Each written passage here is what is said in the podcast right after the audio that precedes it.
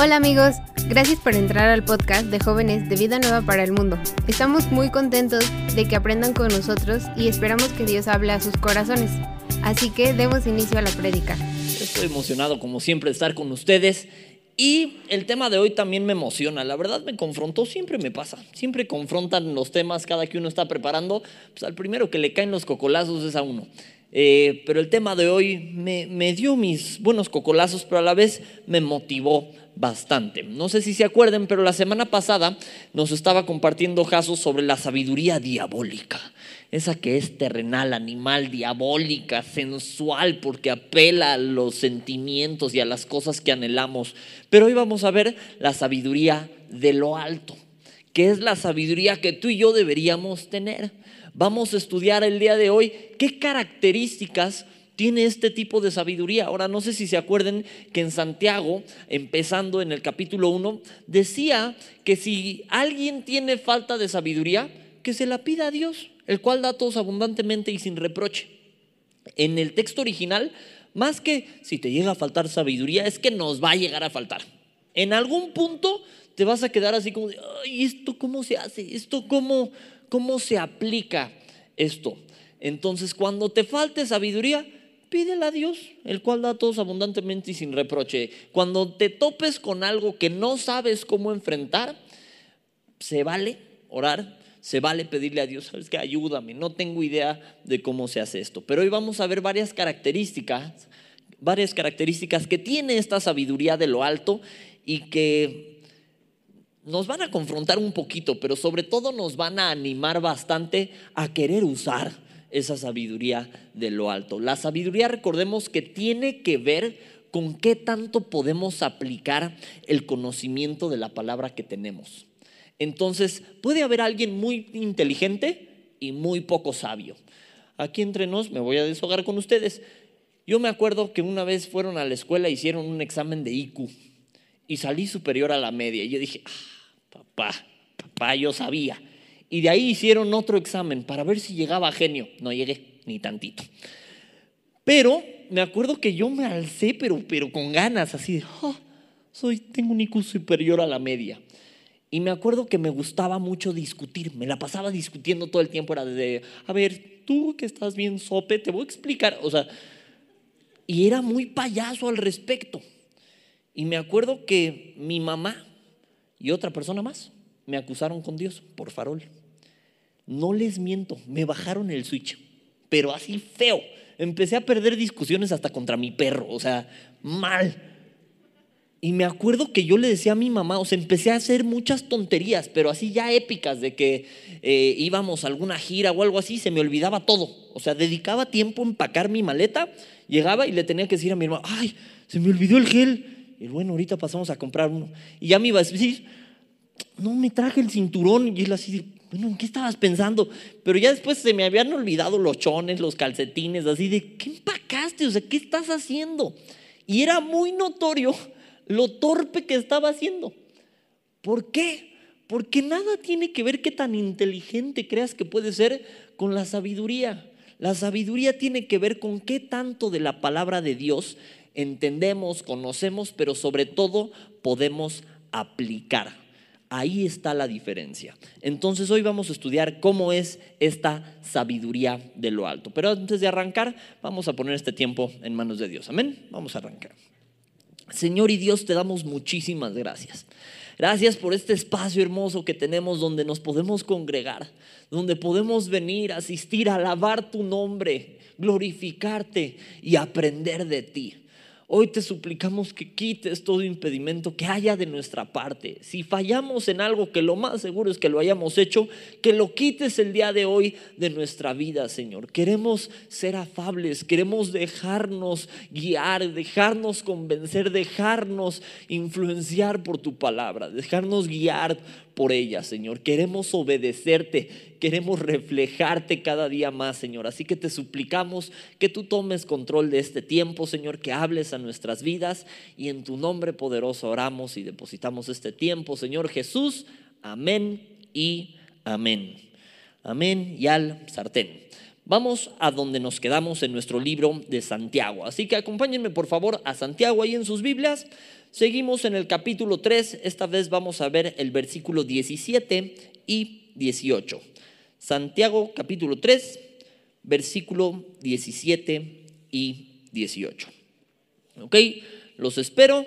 Acuérdense, estamos viendo la sabiduría, vimos la semana pasada, les decía la sabiduría animal, diabólica, terrenal.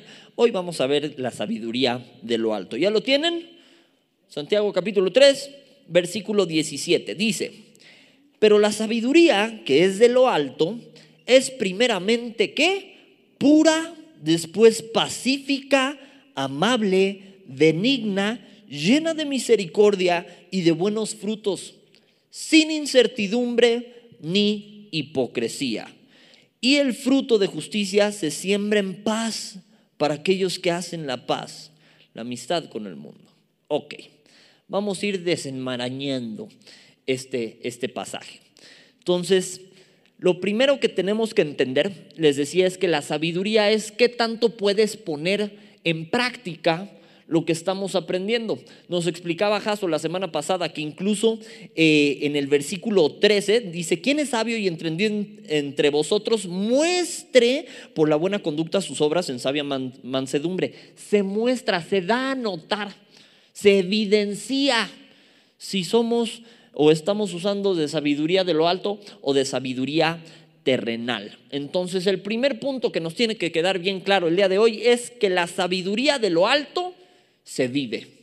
La otra también la vives, pero esa no nos interesa porque queremos vivir la buena. Entonces la sabiduría de lo alto se vive. ¿Ok? ¿Vamos bien hasta ahí? Al igual que la sabiduría terrenal, esta también se da a notar por nuestra conducta y nuestra manera de vivir. En Santiago 3:13 les decía, dice que se muestre por su buena conducta. Ahora, ¿qué conducta es esta? ¿Qué conducta es la que eh, da a notar? que estamos usando de sabiduría, de esa que viene de lo alto y no de la terrenal. Vemos aquí ocho características que tiene en el versículo 17 esta sabiduría que viene de lo alto. Y vamos a desmenuzar estas una por una. ¿Ok? Entonces, punto número uno, la sabiduría de lo alto se vive. ¿Entendiendo eso? Dos, la sabiduría tiene distintas características que vamos a analizar una por una. La primera es, y vemos en el versículo 17, la sabiduría que es de lo alto es primeramente, ¿qué dice? Pura, pura. Esta viene de la palabra griega agnei. Bueno, sí, agnei, con acento en la E. Agnei significa limpio de culpa, casta, inocente, modesto. Limpio de culpa, casta, inocente, modesto ya desde que empecé a preparar el tema aquí, me fui para atrás, porque limpio de culpa. Sabes que la culpa es la última herramienta que le queda a Satanás para dejarte en el piso. Porque ¿quién aquí se ha equivocado? La neta. Todos, ¿no? ¿Y has orado para arrepentirte? O sea, ¿te has arrepentido de corazón? ¿Sí? ¿Te ha pasado que te sientes basura porque te arrepientes, machín? O sea, te equivocaste, te arrepentiste, machín, llegaste con Dios y perdón, no, me equivoqué horrible. Y a la semana te vuelves a equivocar en exactamente la misma cosa. ¿Te ha pasado? Ya me balconé. Que, que dices, chale, ya no sé ni cómo pedirle perdón. ¿Con qué cara le voy a pedir perdón? Con la única que tienes. Entonces, ¿qué? ¿Le vuelvo a decir porque perdón? Pues sí. Pero ya le dije que perdón la semana pasada. Pues sí. Pero te volviste a equivocar, ¿que no? Pues sí. ¿Con qué cara voy? Pues con la única que tengo. Porque Dios perdona y cuando Dios perdona, Él sí olvida. Cuando el arrepentimiento es genuino, ciertamente conlleva, involucra un cambio de actitud, un giro de 180 grados. Pero hay áreas en nuestra vida que son pecados recurrentes, que requieren de más atención, que requieren de más esfuerzo, que es, aunque no adecuado, es común que caigamos en ese más de una vez. Si te ha pasado, y no soy el único, entonces tienes que también aprender a perdonarte a ti mismo y a ti misma cuando te equivocas. ¿Por qué? Porque hay veces que ya te arrepentiste de corazón genuino, te arrepentiste. Si ya te arrepentiste, la Biblia dice que Dios echa al fondo del mar nuestros pecados y no se acuerda más de ellos. Pero ¿quién sí se acuerda? Tú y yo. Entonces, Satanás nos usa como herramienta para restregarnos en la cara todo eso que hicimos mal. Por eso a Satanás se le conoce como el acusador de los hermanos. Entonces me llamó la atención que significara limpio de culpa. Porque la culpa es la última herramienta que le queda a Satanás para dejarte en el piso. ¿Por qué? Porque la palabra de Dios dice que el acta de decretos que nos era contraria, es decir, toda esa lista de todo lo que hiciste y en todo lo que te equivocaste, quedó también clavada en esa cruz. A las tinieblas no le debes nada. ¿Te arrepentiste de corazón, sí o no? Si tu respuesta es sí, entonces a las tinieblas no le debes nada. Pero necesitamos perdonarnos sabernos limpios, sabernos puros. Si Dios ya te perdonó, entonces perdónate tú también y ya no te sientas cochino cochina. Dudaría de la salvación incluso de alguien que piense que esto es una excusa para pecar, ¿no? Ah, pues entonces tomamos y bebamos, de todos modos Dios me perdona después. No, no es así. Eh, no es una excusa para pecar. Pero los que están entendiendo a lo que me refiero, que has fallado, que te arrepientes, pero la culpa te consume, es un buen día para que empecemos a sentirnos limpios y sin culpa, que nos sepamos perdonados por Dios en el momento que nos arrepentimos. Acompáñenme por favor a Salmos 51, 7. Salmos 51, 7. Acabo de ver que se me cayó uno de mis separadores. Ahorita voy a ver con qué versículo me voy a tardar un poco más, pero no es este. Salmos 51, 7. ¿Ya lo tienen? Échenme una señal de humo cuando lleguen. ¿Ya? Súper.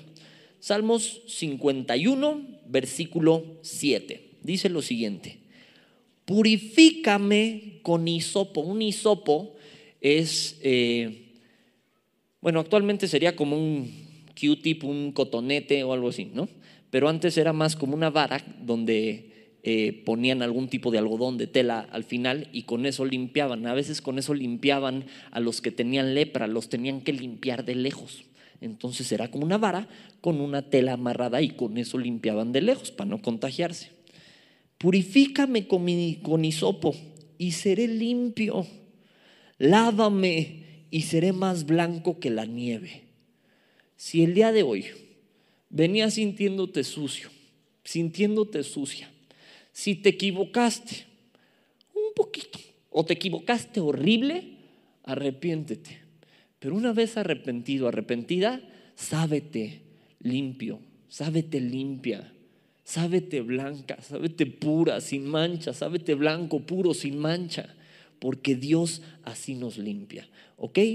Entonces, purifícame con hisopo y seré limpio, lávame y seré más blanco que la nieve. Esta primera característica de la sabiduría es que es pura, que es alguien limpio de culpa, alguien inocente, alguien modesto. Pregunta, ¿puede haber alguno de nosotros inocente? No. ¿Todos fallamos entonces que ya todos perdimos? No, porque Dios pagó a través de su Hijo Jesús por nuestros pecados. Entonces, como Él ya pagó y como su pago es suficiente, pagó para que tú y yo podamos ser limpios, castos, inocentes, modestos. Amén. Ok, Mateo 5, 8. Mateo 5, 8. Acuérdense, Nuevo Testamento empieza con Mateo. Mateo 5, 8. Dice lo siguiente. Bienaventurados los de limpio corazón, porque ellos, ¿qué dice? Verán a Dios. Bienaventurados los de limpio corazón, porque ellos verán a Dios. Entonces, primer característica es la pureza, es que es pura esta sabiduría. La culpa, te decía, es la última herramienta que le queda a Satanás. Si quieres actuar o empezar por actuar sabiamente, sábete perdonado, perdonada el día de hoy. Segunda característica, es pacífica. Es pacífica. Esta palabrita griega que es eirenikei, eirenikei, con acento en la E y con K, eirenikei significa amante de paz. Es alguien que procura la paz. Mateo 5.9, donde estábamos, hace rato estábamos en el 8, el 5.9 dice, bienaventurados los pacificadores, porque ellos serán llamados hijos de Dios. Los pacificadores, los que buscan la paz. Cuando estamos estudiando la, sabiduría diabólica, son gente que busca contención, son gente que busca pleito, son gente que nada le parece, que quien busca esa sabiduría terrenal, a todo le quiere poner perdo. A todo busca ser anárquico, a todo le busca algo en contra. No así la sabiduría de Dios, es pacífica, busca estar en paz, procura la paz. No así la terrenal, animal y diabólica. ¿Ok? Les voy a leer Romanos 12, 18. Este se los leo. Dice, si es posible, en cuanto dependa de vosotros, estad en paz con todos los hombres. Estad en paz. ¿Te ha pasado? A los jóvenes nos pasa un buen, ya me incluí como joven, ya sé que ya estoy en chaborruco vintage, pero nos pasa de ley que a veces a fuerza queremos pleito, a fuerza algo no nos parece, y a fuerza vemos algo y no, porque yo soy joven y está en los jóvenes el levantarnos en armas. Cálmate, levantarnos en armas. O sea, se nos da lo rebelde, se nos da lo, lo conflicto en cuanto podamos estar en paz con todos los hombres. Yo me acuerdo que cuando estaba más chavo y más loco, iba en el camión y nada más me volteaban a ver y era así, ¿de qué? Pues qué, de qué, pues qué, pues qué, o sea, de voltearte a ver, o sea, de estarte viendo. Era así, ¿qué? Pues qué, de qué, pues qué, y de ahí, así como gallitos de pelea. No, en cuanto a lo que podamos estar en paz con todos.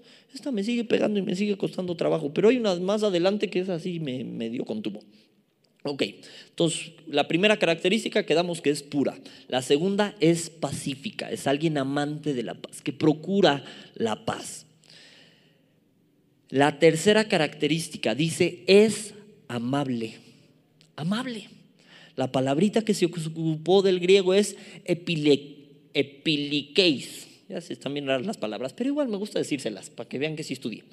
Epiliqueis significa afable, mesura, gentileza, razonable. Tiene que ver con una actitud humilde y tranquila, con alguien que no tiene sentimientos de venganza o de odio esta palabrita se traduce en distintos pasajes de distintas maneras. Les digo, se traduce a veces como afable, a veces como mesura, a veces como gentileza. Es una palabra difícil de traducir porque es muy compleja, pero es alguien que está tranquilo, sin pensamientos de odio, sin pensamientos de venganza, alguien con una actitud humilde. Y aquí me voy a balconear así más un poquito.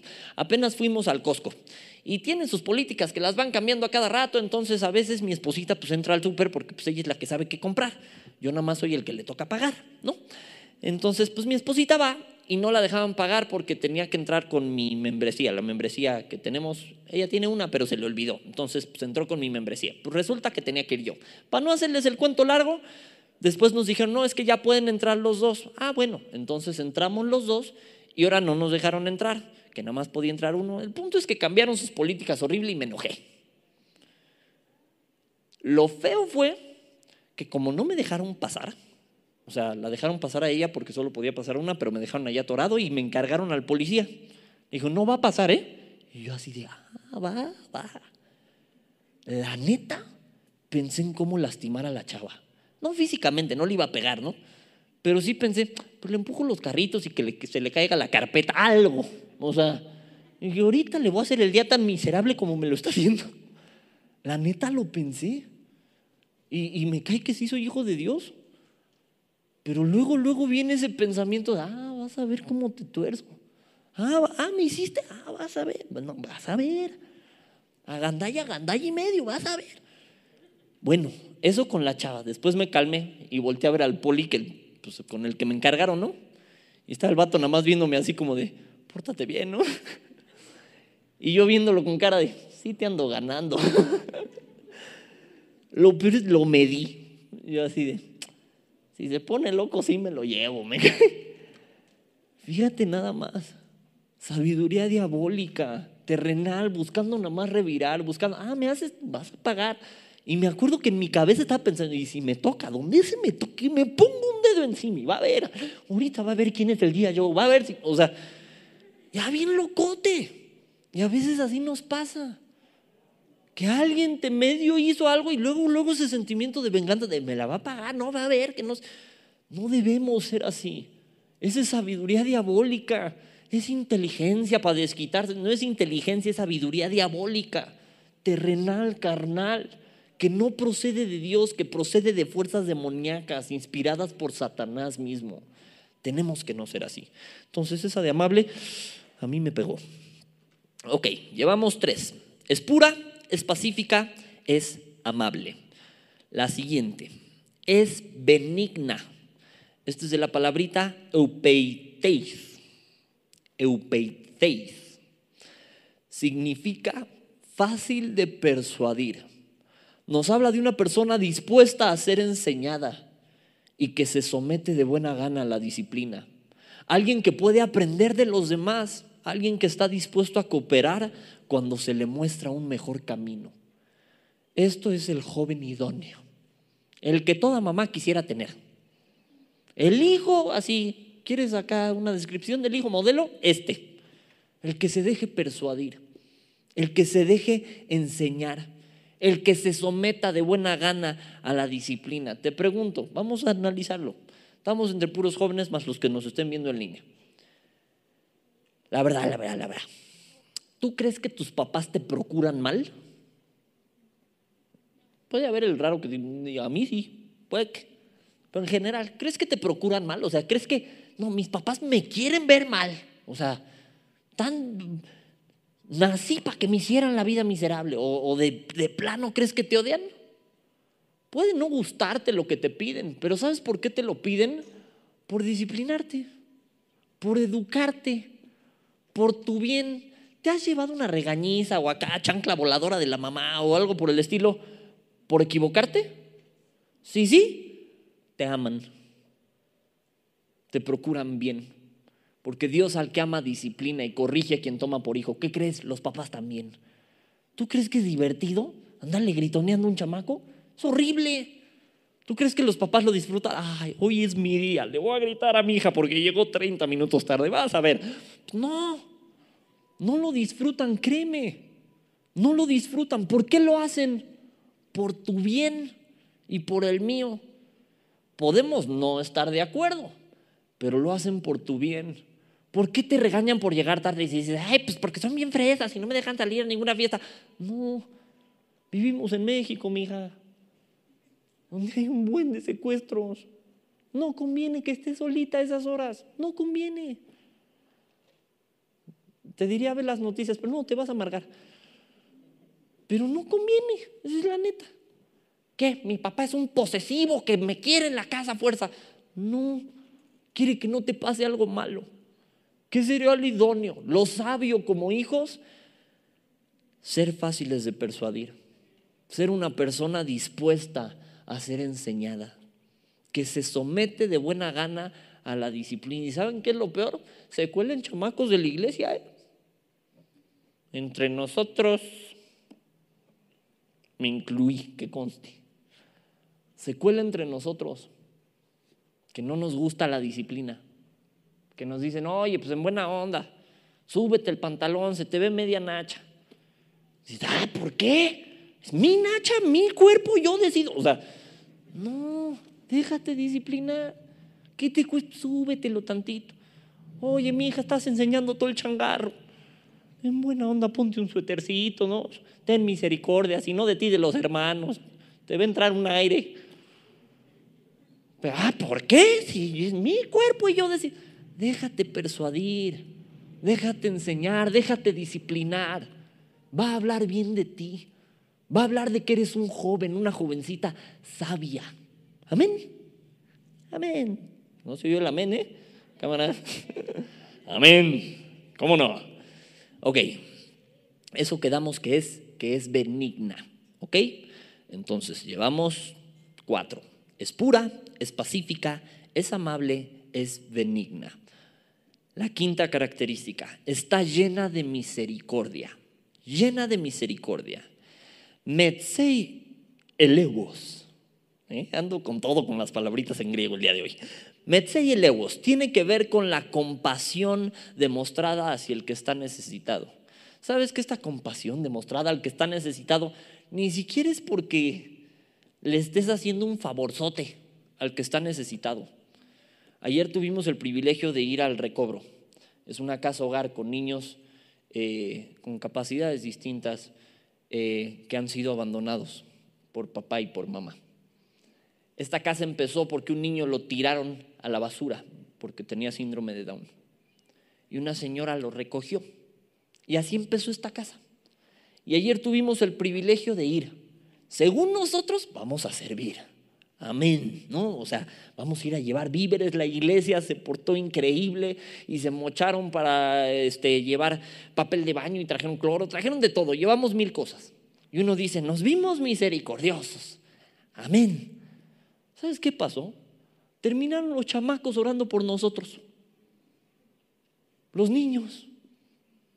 Me acuerdo que estúpidamente pensé, la primera vez que fui, mientras iba de camino, ¿qué tanto me entenderán? Porque son niños con padecimientos físicos y psicológicos y, con capacidades reducidas mentalmente. Cuando llegué, me di cuenta que el que no entendiera yo, que los que me estaban bendiciendo eran ellos a mí. Y a cualquiera de los que fue ayer te lo puede constatar. Pero es importante ser misericordiosos. Apréndanse esta frase. Es una frase que escuché alguna vez, me la dijeron y se me hace una super frase. El que no es misericordioso derrumba el puente sobre el cual algún día tendrá que caminar. Ahí te va de nuez. El que no es misericordioso derrumba el puente sobre el cual algún día tendrá que caminar. Algún día vas a necesitar que alguien te tire esquina. Algún día vas a necesitar que alguien te ayude. Y si no hubo nadie y te tocó llorar nada más con la almohada o quedarte varado a la mitad del periférico sin ayuda, pregúntate si algún día tuviste la oportunidad de ser misericordioso y no lo fuiste. Si algún día pudiste haber tenido misericordia de alguien más y no lo hiciste. Entonces es importante, es de sabios el estar llenos de misericordia. Te decía, tiene que ver con la compasión demostrada hacia el que está necesitado. La sabiduría que es de arriba está repleta de compasión porque tiene su origen en Dios que es rico en misericordia. Amén.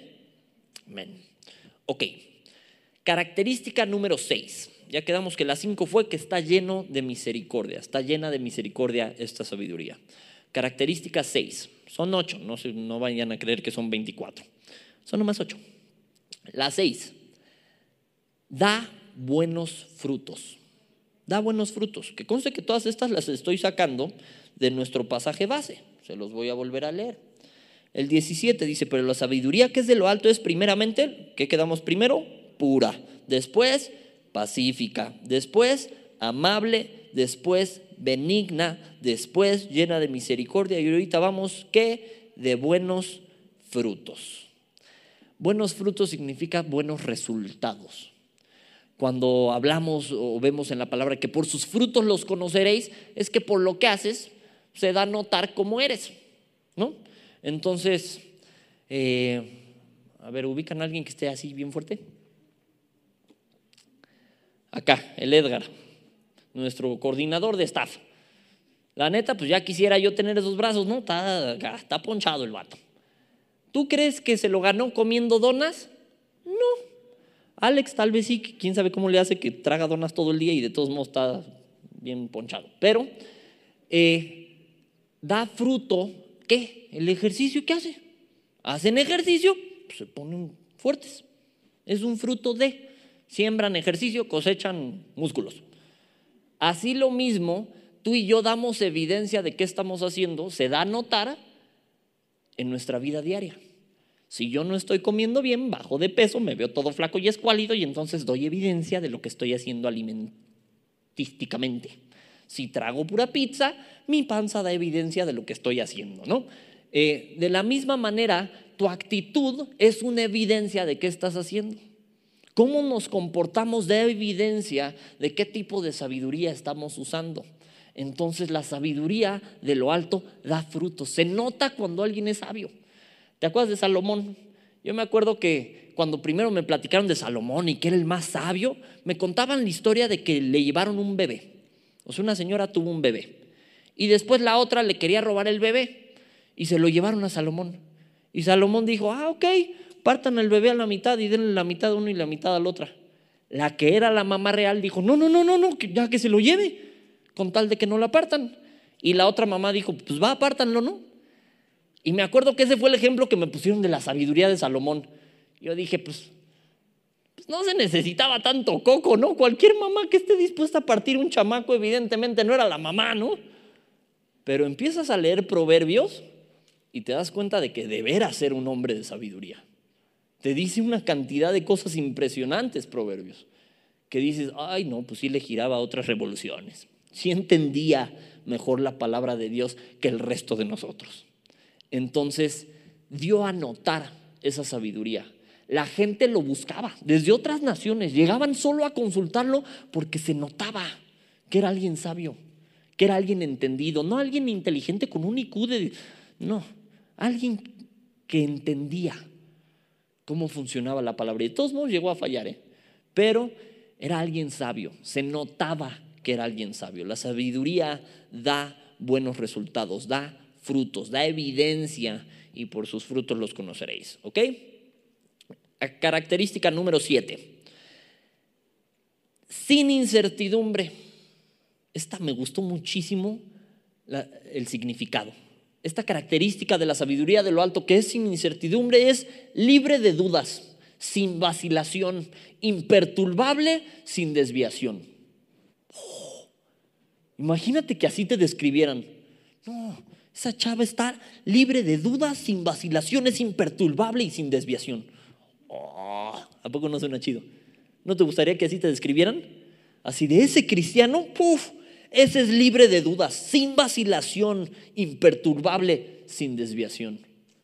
Imagínate que así nos viera el mundo. Amén. ¿Por qué a veces nos critican tanto? Porque ni nosotros nos ponemos de acuerdo. No, las faldas son del diablo, no, no son del diablo, no, pero la Biblia digital, esa seguro sí es del diablo, no, seguro que no, no, pero el reggaetón, ese seguro sí es del diablo. Bueno, pero ¿qué tal que no? Porque los géneros los creó Dios para... Ni nosotros nos ponemos de acuerdo. Nos tiramos a veces entre nosotros, en lugar de basarnos en lo que dice la palabra de Dios y enfocarnos en ella. Imagínate que pudiéramos actuar así, libres de duda, que fuéramos cristianos sin vacilación alguna, imperturbables por lo que está haciendo el mundo, sin desviación, a pesar del ataque del enemigo. ¿Quieres eso o no? Yo sí. Ahorita vamos a ver cómo lo obtenemos. La última característica que vemos en el capítulo, que diga en el versículo 17 del capítulo 3 de Santiago es sin hipocresía. Sin hipocresía. Del griego anipócritos, que significa que por su misma naturaleza no se esconde, que actúa al descubierto. Uf, suma todas las anteriores. Y te decía, no solo describes al hijo perfecto, describes al cristiano perfecto, describes al soldado perfecto, describes a la mujer perfecta, describes al hombre perfecto, describes a la esposa perfecta, al marido perfecto, al novio, a la novia perfectos. Si tan solo tuviéramos esta sabiduría de lo alto, ¿cómo la podemos obtener? Haciendo caso, dejándonos persuadir, como dice, por la palabra de Dios. De esa manera puedes obtenerla. ¿Sabes quién la puede obtener? Todos los hijos de Dios. Los hijos de Dios tenemos la capacidad de buscar esta sabiduría de lo alto y obrar con ella. Los hijos del diablo, la gente que no es salva, no tiene esta capacidad tiene solo la capacidad de usar la otra sabiduría, la que es terrenal, la que es diabólica, la que es animal. Pero tú y yo tenemos la capacidad de usar de esta. Es tanta la diferencia remarcada entre estos dos tipos de sabiduría, la que estudiamos la semana pasada y la que estamos estudiando el día de hoy, que nadie puede tener duda en cuanto a cuál de las dos clases de sabiduría es la que está caracterizando tu vida. Aquí se pone incómodo, ¿no?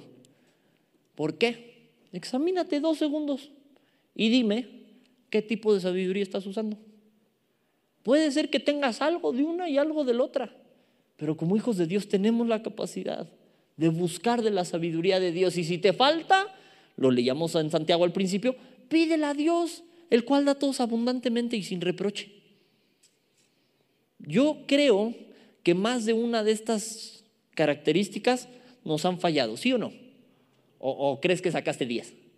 ¿O alguien tuvo acá? 8 de 8, tengo todas. Lo dudo mucho. Yo, la neta, sí fallé como en unas 4. Me fue mal. Pero me confrontó, me animó, me llevó a querer buscar tener esa sabiduría, a dejarme persuadir, por, lo menos, por la palabra de Dios. Les digo la neta, ayer que fuimos a la casa, oraron por mi amargura. ¿Y saben qué es lo peor? Tenían razón. ya andaba yo enojado, ya andaba acá con los cables pelados. Oraron por mi amargura. Y ayer estaba yo feliz. ¿Cómo supo el niño? Hasta la, la, que maneja la casa se quedó así con chin. Porque el niño orando por mí me dijo cosas bien bonitas mientras oraba. Y Señor, quítale la amargura y que puede estar feliz y no triste y enojado. Y yo, ay, que ya así de plano. ¿Sabes que no se lo reveló carne ni sangre? Tenía razón. ¿Qué es lo peor que puedo hacer? Si ya me confrontó, que me le voy encima al niño, ¿qué te pasa? A ver, pelado. Ya sería el colmo, ¿no? ¿Sabes qué me confrontó? Me puse a chillar ahí con el niño orando por mí. Un niño que es que discapacitado. El discapacitado era yo. No entendiendo.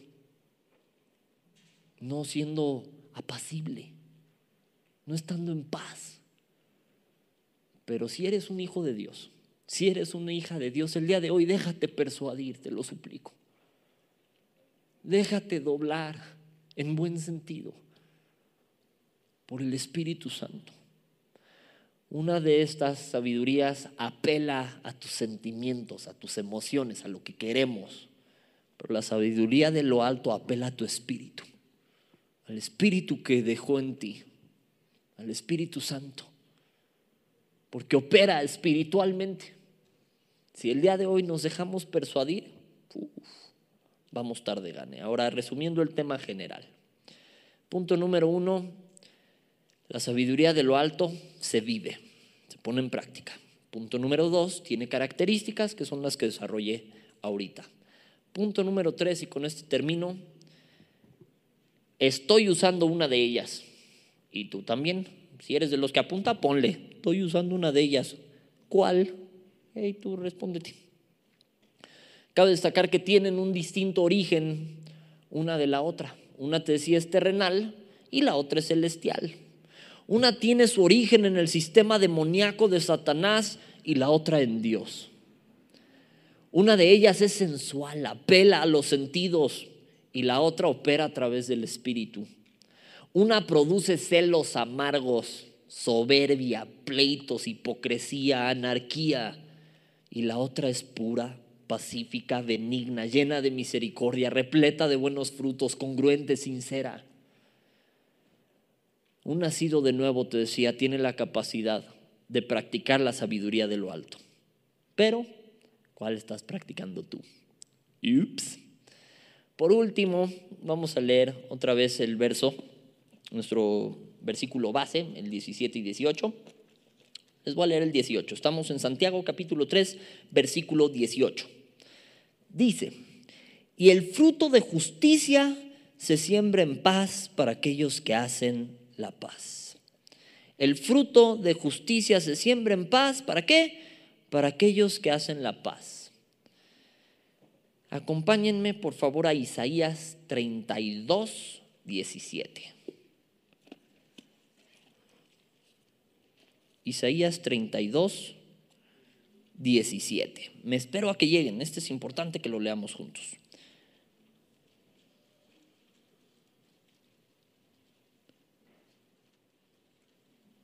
¿saben qué? Acabo de ver que tengo mal mi versículo.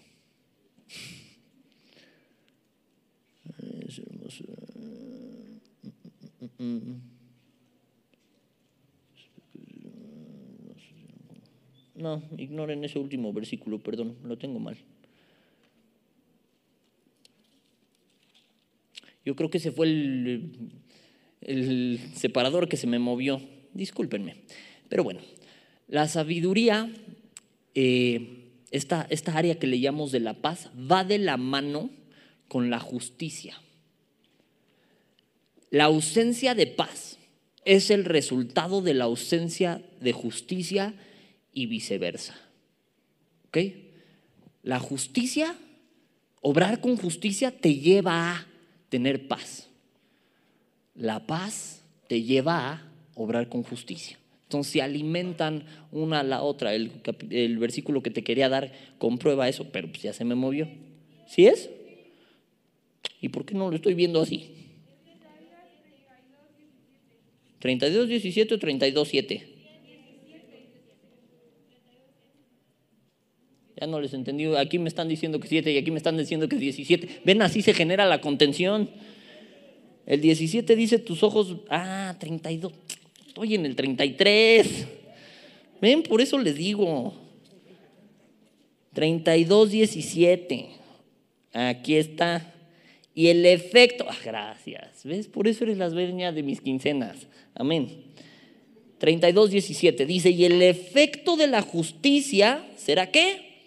Paz y labor de la justicia, reposo y seguridad para siempre. Ven, sí tenía un capítulo de un versículo de comprobación. Nada más me dio dislexia visual. ¿Ok? Entonces, el efecto de la justicia será qué? paz. Estamos viviendo actualmente una época donde se experimenta una falta de paz impresionante, donde se experimenta muchísima ansiedad. Ahora te pregunto, ¿quieres poder vivir en paz? ¿Quieres tener estas características? Yo sí, yo sí. Y todo empieza por dejarnos persuadir, por empezar a buscar esta sabiduría de lo alto. Así que, ¿qué te parece si hoy oramos? y le pedimos perdón a Dios por cada vez que hemos usado del otro tipo de sabiduría y hoy nos dejamos persuadir, nos dejamos guiar, nos dejamos disciplinar por esa sabiduría de lo alto, que nos va a llevar a su vez a actuar con justicia, que nos va a llevar a su vez a tener paz. Amén. Vamos a orar. Señor y Dios, te damos muchísimas gracias. Gracias porque una vez más nos confrontas con tu palabra de manera amable, justo con estas características, de manera pura, de manera apacible, de manera misericordiosa. Te has acercado a nosotros una y otra vez, pero a veces nos ha ganado lo atrabancado de la juventud, nos ha ganado nuestras ideas nos ha ganado nuestro coraje, nuestra mala actitud, nuestra soberbia. Nos hemos dejado guiar a veces más por la sabiduría humana, terrenal, diabólica, que por la tuya, que por la que viene de lo alto. Pero hoy queremos ser apacibles, como hijos, como hijitos tuyos. Queremos dejarnos gobernar por ti. No poner resistencia, porque hacerlo solo nos lastima una y otra vez. Señor, hemos cerrado el blanco más de una vez, fallado, pecado. Yo le decimos a lo malo malo, nos hemos equivocado en más de una cosa. Pero el día de hoy estamos arrepentidos. Y el día de hoy como grupo queremos pedirte perdón. Si hemos usado más de la sabiduría que viene de Satanás que de la que viene de parte tuya. Señor, queremos estas características. Queremos ser limpios, puros, mansos, benignos, afables. Queremos dejarnos disciplinar, dejar de patalear porque solo nos lastima. Algunos de los que estamos aquí ya nos hemos lastimado muchas veces tratando de ir en contra tuya, haciendo cosas que no son correctas, que no te agradan, que no son dignas de hijos tuyos. Pero hoy te pedimos perdón. Y lo maravilloso es que sabemos que si realmente estamos arrepentidos, que lo estamos, tú nos perdonas el día de hoy. Tú nos limpias una vez más, nos purificas una vez más, nos guías una vez más. Y a las tinieblas no le debemos nada. Y así lo declaramos el día de hoy. A las tinieblas no le debemos nada, porque tú pagaste un gran costo por nosotros, Señor Jesús. Padre, te damos gracias por la oportunidad que tenemos de estudiar de tu palabra, por lo maravillosa que es esta sabiduría que tú otorgas. Y entendiendo que nos ha faltado, hoy te pedimos que nos dé sabiduría. Danos sabiduría para actuar en nuestra casa, para saber cómo lidiar con los problemas en casa. Danos sabiduría para enfrentar el miedo y no tenerlo más, creerte a ti. Danos sabiduría para sanar aquello que tanto nos lastimó. Sabiduría para perdonar aquello que tanto nos atropelló. Para perdonar a aquellos que nos hicieron daño. Danos sabiduría para seguir tus pasos de manera correcta. Para entender para ser mansos, humildes, entender que hay un mejor camino que es el tuyo y seguirlo. Para no acostumbrarnos al pecado, para no hacer del pecado una práctica, porque eso es hijos del diablo y no somos de esos. Aquí no somos de esos. Queremos seguirte y reflejarte. Y en tu nombre poderoso oramos y agradecemos, Señor Jesús. Amén y Amén. Con tus donativos y ofrendas ayudas a que el mensaje de salvación llegue a más jóvenes alrededor del mundo. Aunque no puedas llevar la palabra personalmente, de esta manera estás formando parte de la obra de Dios. Si quieres saber cómo donar desde donde estás, te invitamos a que revises la descripción. Por tanto, id y hacer discípulos a todas las naciones.